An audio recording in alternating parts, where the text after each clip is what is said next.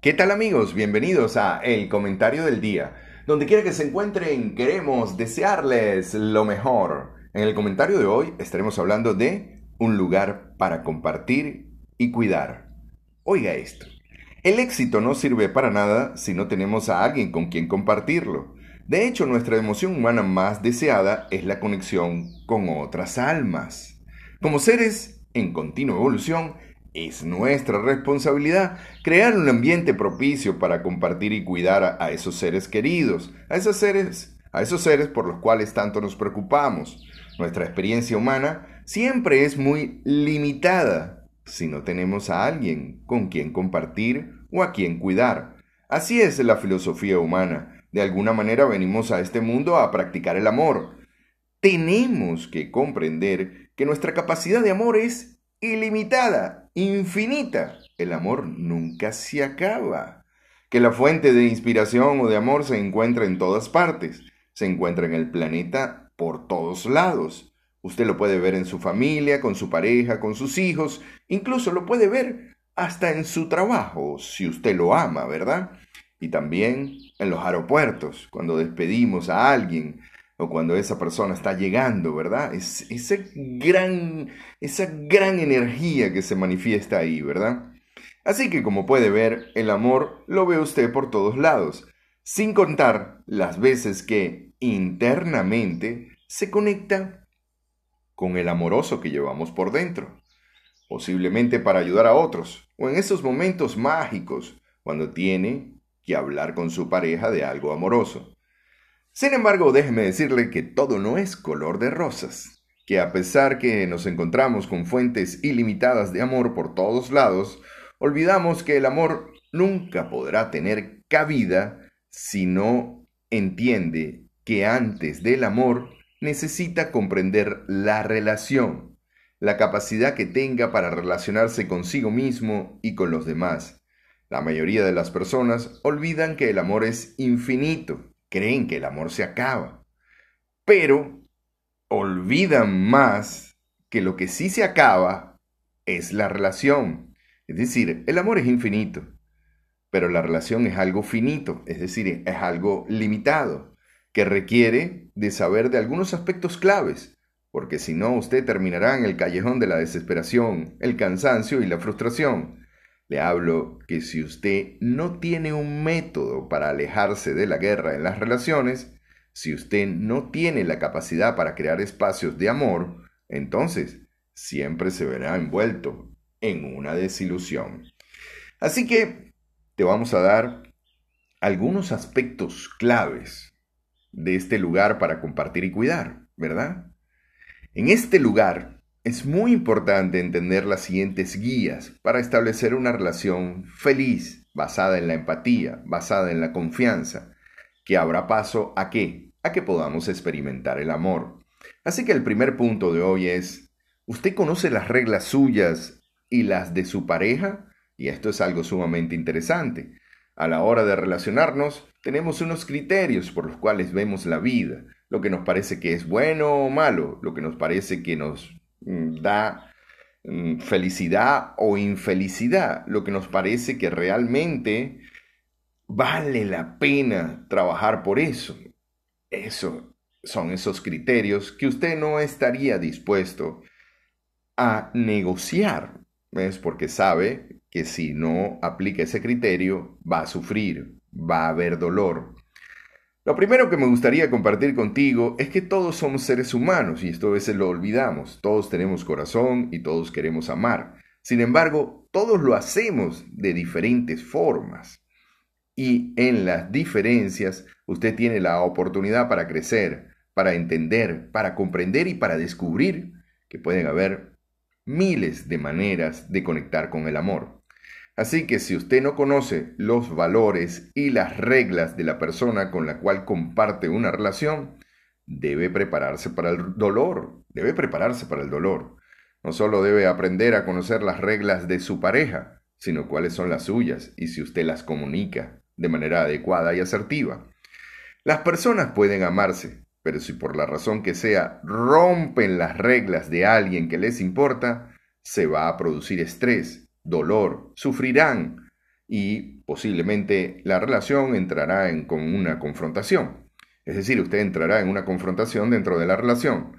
Recuerde que las veces que usted se ha visto envuelto en una confrontación ha consistido en un altercado sobre las reglas que rigen su vida, y cuando las personas se relacionan infinitamente, es inevitable que algunas reglas choquen. Al conocer las reglas de una persona puede eliminar estos contratiempos por adelantado, antes de que se produzcan. Así que, ¿conoce usted las reglas suyas y las de su pareja? ¿Conoce usted cuáles son sus reglas para amar? ¿Las ha comunicado usted de manera asertiva para que la otra persona esté atento de esas reglas? ¿Conoce usted las reglas de su pareja? ¿Cuáles son las reglas de su pareja? A lo mejor esa persona no las comunica, pero usted sabe que tiene unas reglas y que si usted rompe esas reglas, se va a producir estrés en la relación. Número dos, la relación es para dar. La mayoría de las personas establecen una relación para obtener algo. Tratan de encontrar a alguien que vaya a hacerle sentir bien, mi media naranja, como si a esta persona le faltara algo. En realidad, la única forma en la que una relación funciona consiste en considerarla como un espacio para dar un espacio donde entramos para dar. Y quiero que lo veas de esta manera. Cuando el amor se ve como te necesito y quiero que te comportes de esta manera, es un lugar de tensión y control, porque en el transcurso del tiempo las personas hacen cosas diferentes, tan diferentes que hasta algunos terminan muriendo. Dar es poder, Dar es amar en potencia. Dar es igual al amor incondicional. Recuerde que lo que usted da, lo recibe con creces. Todo lo que usted planta en esa relación, de alguna manera lo recibe. Aunque a veces se mueren las plantas, pero de alguna manera lo recibe. En toda relación se requiere estar dispuesto a sembrar las semillas. ¿Qué pasaría si usted le dijera al jardín, dame frutos, dame plantas? El jardín seguramente contestaría, perdone usted, señor mío, pero aquí no trabajamos así. Usted debe ser algo novato, porque no son esas las reglas del juego. Y luego le explicaría que hay que plantar las semillas, hay que vigilarlas, regarlas, excavar, echar abono y dispensar otros muchos cuidados. Y si se hace bien, entonces al cabo de algún tiempo recogerá sus frutos o podrá ver sus flores. En cuanto a pedir, Puede seguir pidiendo, y no por esta razón cambiarán las cosas. Este es uno de los puntos más interesantes en el, en el espacio para cuidar, para de alguna manera eh, sentirnos en conexión con la persona que amamos. En este lugar, pues, para compartir y cuidar. El primero es las reglas. ¿Conoce usted las reglas suyas y las de su pareja? Si no es así, prepárese para el dolor. El segundo es que toda relación es un espacio para dar. De, vale la pena dar, sobre todo si se trata de la pareja, si se trata de nuestros seres queridos. Es cierto que a veces hay que poner algunos límites, sobre todo cuando las relaciones son estas relaciones disfuncionales o conflictivas. Pero si usted está en una relación sana, podría usted aplicar algo más elegante ¿Cómo? Dar, dar y volver a dar. Una de las cosas más interesantes que tiene este lugar para compartir y cuidar es el perdonarse. Vean bien, mis amigos, toda relación es un espacio de encuentros y desencuentros. No somos perfectos, y menos en una relación. La relación demanda, hay demandas, ¿verdad? Ahora, usted puede ver eso como una demanda o puede verlo como un espacio para dar. Fíjense la diferencia, ¿no? Como que, hey, ya va, quiero dar esto, quiero dar esto otro, quiero ser un mejor amante. Usted lo puede ver así, ¿no? Y no como que alguien lo demanda a usted. No, eh, usted puede verlo diferente. Ahora, en ese compartir, que es encuentros, desencuentros y reencuentros, encuentro, desencuentro, reencuentro, encuentro, desencuentro, reencuentro, usted tiene que darle un espacio. En este espacio, para cuidar y compartir, usted tiene que darle un espacio al perdón, en este, en este lugar para compartir y cuidarse, es importante tener en cuenta que las relaciones son un espacio de encuentro y desencuentro, y en esos desencuentros lo único que los mantiene unidos es el perdón. Por cierto, herramienta primordial para la negociación de esas reglas internas que tenemos todos. Herramienta primordial para crecer y expandirnos. Un solo acto de perdón lo puede liberar a usted de la cárcel del odio y del desencuentro con su pareja.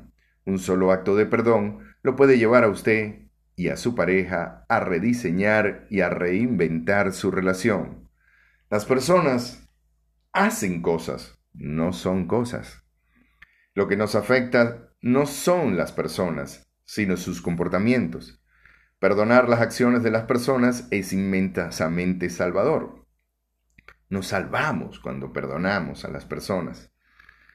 Nos salvamos, nos salvamos internamente. Sí, Señor. Tal vez la figura de Cristo perdonando a aquellos, aquellos que le estaban torturando y matando constituye el mejor legado del gran Maestro. Padre, perdónales porque no saben lo que hacen. Es importante que cada uno de nosotros considere la posibilidad de vivir según estas palabras. No saben lo que hacen. Las personas que dañan a sus semejantes tampoco saben lo que hacen. Piense que las personas que se han comportado con usted en forma irritante en realidad no sabían lo que hacían. Son como esa célula cancerosa que perdió toda referencia en ese conjunto llamado cuerpo. Así que perdónese, una cosa bien importante. Las personas no son lo que hacen. Las personas no son lo que hacen. Y lo que usted va a perdonar es lo que hizo la persona, ¿verdad? No la persona. La persona no, no, no es eso. No es eso que hizo. Y mucho menos si se trata de su pareja. Y recuerde que cada persona quiere tener una segunda oportunidad. El cuarto punto habla de vuelva a asociarse con su pareja. Cada día es un espacio maravilloso para reencontrarse de la manera más especial con su pareja. Cada minuto que vea a su pareja, recuerde que si usted de alguna forma se conectó con esa persona, puede reforzar un sentimiento de conexión más profundos. Por ejemplo, usted podría preguntarse, ¿cómo he podido tener la suerte de encontrarme con esta persona? ¿Cómo podía, cómo he podido tener la suerte de encontrarme con esta persona? ¿Cómo he podido tener la suerte de poder decidir por esta persona maravillosa? Asocie por completo el privilegio de compartir su vida con esa persona. Sienta placer de lo que más le gusta de su pareja, ya sea algo físico, espiritual o intelectual. Le recuerdo que en el momento en que nosotros le decimos que sí a alguien o le pedimos a alguien un sí, en ese instante nosotros empezamos con una de las razones que nos mueve y tiene que ver con qué, qué fue lo que le dio a esa persona. ¿Qué fue lo que le dio a esa persona? Puede ser un buen trato, una mirada tierna, o una manera de pensar, o simplemente su forma de ser. Todo eso está ahí, esperando que usted le quite el polvo, lo pula y lo haga brillar de nuevo. Y todo eso está determinado por nuestra manera o nuestra capacidad de asociarnos de conectarnos, de alguna manera sacar ese polvo que puede estar en la comunicación, que puede estar en la conexión, que puede estar en esa forma en cómo nos hablamos y poder decir, wow, qué ojos tan bellos tienes. Me encanta tu mirada, mm, me encantan tus piernas, me encanta la manera como me tratas, me encanta tu forma de ser. Comprométase en la búsqueda continua de nuevas, de nuevas formas de sorprender a su, a su pareja. Eso es muy importante, comprométase, comprométase en la búsqueda, en la búsqueda continua de nuevas formas de sorprender a su pareja. Si no lo hace así, entonces comienza la rutina donde no pasa nada, creyendo que mi pareja está segura, terminando en que ya no me provoca estar contigo. Sí, porque empieza un proceso más de dolor que de placer. Así que encuentre y cree esos momentos especiales capaces de convertir su relación en un modelo a imitar, en algo que sea legendario y que los otros también quieran encontrar como una esperanza, como una guía, cuando lo vea usted en una relación feliz, basada en la confianza y basada en el amor.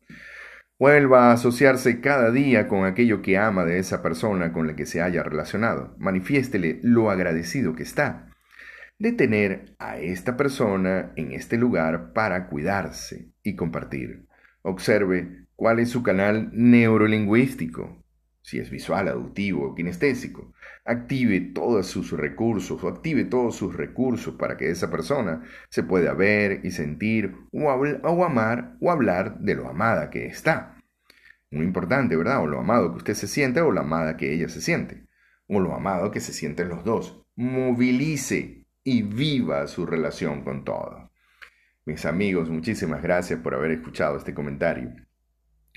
Un lugar para compartir y cuidar. Recuerda, el primer punto es, y esto es muy importante, usted conoce las reglas suyas y las de su pareja.